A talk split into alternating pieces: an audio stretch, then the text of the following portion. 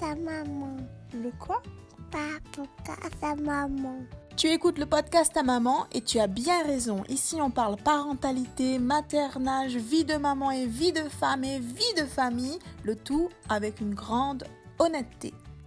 Bonjour à toi, merci de passer ce moment avec moi, merci de trouver une petit, un petit temps dans ta journée bien remplie pour m'écouter. Alors cette semaine, je te propose de tester quelque chose de différent. On ne va pas parler de moi, on va essayer cette semaine de se fixer des challenges, des petits challenges. Et on va aller à ton rythme, bien sûr. Mon constat, c'est que quand on a des enfants, un mari, un boulot, ou pas de boulot autre que de s'occuper de ses enfants à la maison, et ça, c'est déjà énorme, il y a un risque pour qu'on se perde un peu. On n'est plus une priorité. Et pourtant, de notre bien-être dépend aussi le bon fonctionnement de toute la maison et le bien-être de toute la famille. Alors, pas de pression, hein Je veux juste te demander de venir avec moi, là, dans l'instant présent. Comment tu te sens? Comment ça va, là, tout de suite? Alors, je vais partir du principe qu'il y a deux réponses possibles. Tout va bien. Je me sens bien. Je suis là où je dois être dans ma vie. Je vais bien. L'autre possibilité, c'est hmm, ça va pas tout à fait. T'es fatigué. T'as sommeil. Ton enfant ne fait pas de sieste et se réveille plusieurs fois par nuit, ça c'est moi. tu te sens seul face à tes responsabilités. Ton mode de vie est rejeté par les gens qui t'entourent et ça, ça te blesse. Il y a autant de réponses possibles qu'il y a d'auditrices en ce moment. Et là, je vais te dire, à partir de maintenant, ton bien-être ne dépend que de toi. Je fais une parenthèse. Hein. Je ne dis pas ça pour te faire culpabiliser. Je dis ça pour que ces personnes qui ont un impact négatif sur ton humeur, eh bien, tu leur enlèves ce pouvoir-là sur toi, sur ta vie, sur tes émotions. La première chose qu'on va faire pour booster nos journées de maman, c'est faire entrer le changement dans nos vies. Et le changement, eh bien, c'est gratuit. Tout est gratuit ici. c'est rapide à mettre en place et c'est efficace. Qu'est-ce que tu peux changer? Regarde autour de toi vite fait, fais le point sur tes journées et vois ce que tu peux modifier. Change tout d'abord ta routine du matin. Ajoute une étape par exemple. Au réveil, attends une bonne heure avant de prendre ton téléphone portable ou de vérifier tes mails. Tu sais pourquoi? Dans une journée, notre cerveau a un quota de bonnes décisions qu'il peut prendre. Si dès le matin, tu l'assommes d'informations intenses, de notifications, de décisions à prendre, de mauvaises nouvelles, la journée va être longue. Et voici ce qui va remplacer ton téléphone. Le matin, note tes rêves. Alors oui, tu vas me dire c'est un petit côté mystique. Non, écoute-moi. Le rêve a le pouvoir de changer nos vies. Ah oui, là aussi, tu vas me dire Ok, Elodie redescend. Non, vraiment, je suis sérieuse, reste avec moi jusqu'au bout. Certaines chansons célèbres sont en fait le résultat d'un rêve. La mélodie de Yesterday de Paul McCartney. McCartney? McCartney. Paul Mac Macar. Envoie-moi un message vocal pour me dire comment on prononce ça, s'il te plaît. Alors, cette chanson, la mélodie de cette chanson lui est venue en rêve. I'll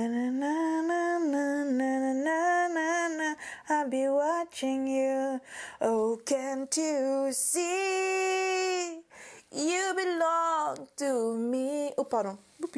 Bam, bam, bam. On revient. Attends, c'était quoi? Sting, lui, toujours dans son rêve, a trouvé le début des paroles d'une chanson très célèbre. Hmm? Every breath you take, I'll be watching you.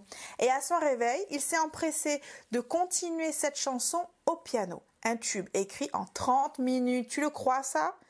Il a suffi qu'il note son rêve. Et je te laisse faire une recherche sur les découvertes scientifiques qui ont été faites dans un rêve et qui ont changé le monde. Ce qui se passe quand tu dors en fait, c'est que ton subconscient analyse les problématiques que tu as vécues dans la journée pour leur trouver une solution. Faut-il encore se rappeler de ses rêves et les noter? Entre le réveil et le déjeuner, qu'est-ce que tu peux modifier d'autre?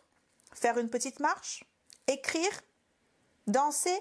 Faire une ou deux pauses de yoga? L'objectif là, c'est de faire quelque chose que tu n'as pas l'habitude de faire.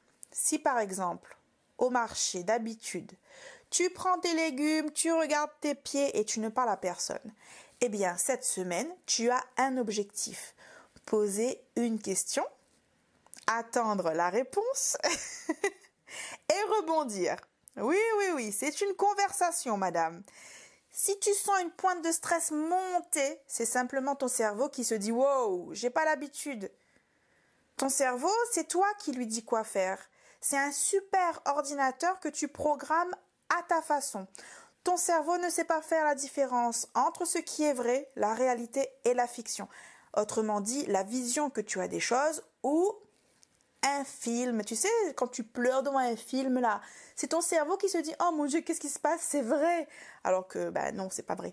Ce jour-là, tu informes ton cerveau que tu vas parler à des inconnus au marché et que ça va super bien se passer. Et tout va bien se passer.